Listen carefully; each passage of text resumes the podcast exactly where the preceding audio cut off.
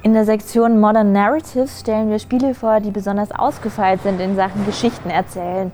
Hier in der Ausstellung sind auch einige Spiele, die schon prämiert wurden, beispielsweise mit dem British Film Academy Award. Das heißt, das Spiel wird sehr oft auch in die Richtung des Films gerückt, doch das Spiel sprengt eigentlich auch die Grenzen der Fiktion, weil es nicht nur darum geht, eine lineare Spielhandlung zu erzählen, sondern viele verschiedene Szenarien aufzumachen. Eigentlich wird der Spieler ja auch zum Geschichtenerzähler. Ja, also das kann man nicht so ganz verallgemeinern. Es gibt auch sehr lineare Spiele, die ja, wirklich nur eine stringente Geschichte erzählen.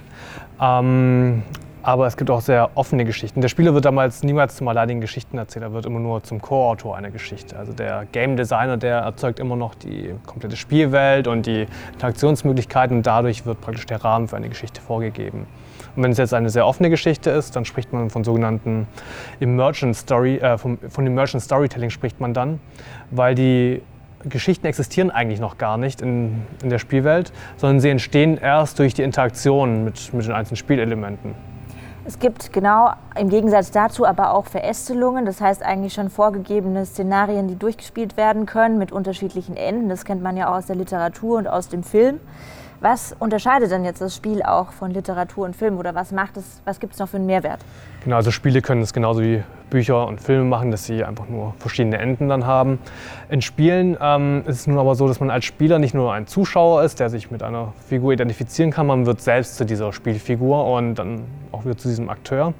Und dadurch ist es möglich, wie zum Beispiel in What Remains of Edith Finch, in die Seelenwelt einer Figur hineinzuschlüpfen und sie wirklich viel, viel stärker zu erleben, wie es jetzt im Film möglich wäre.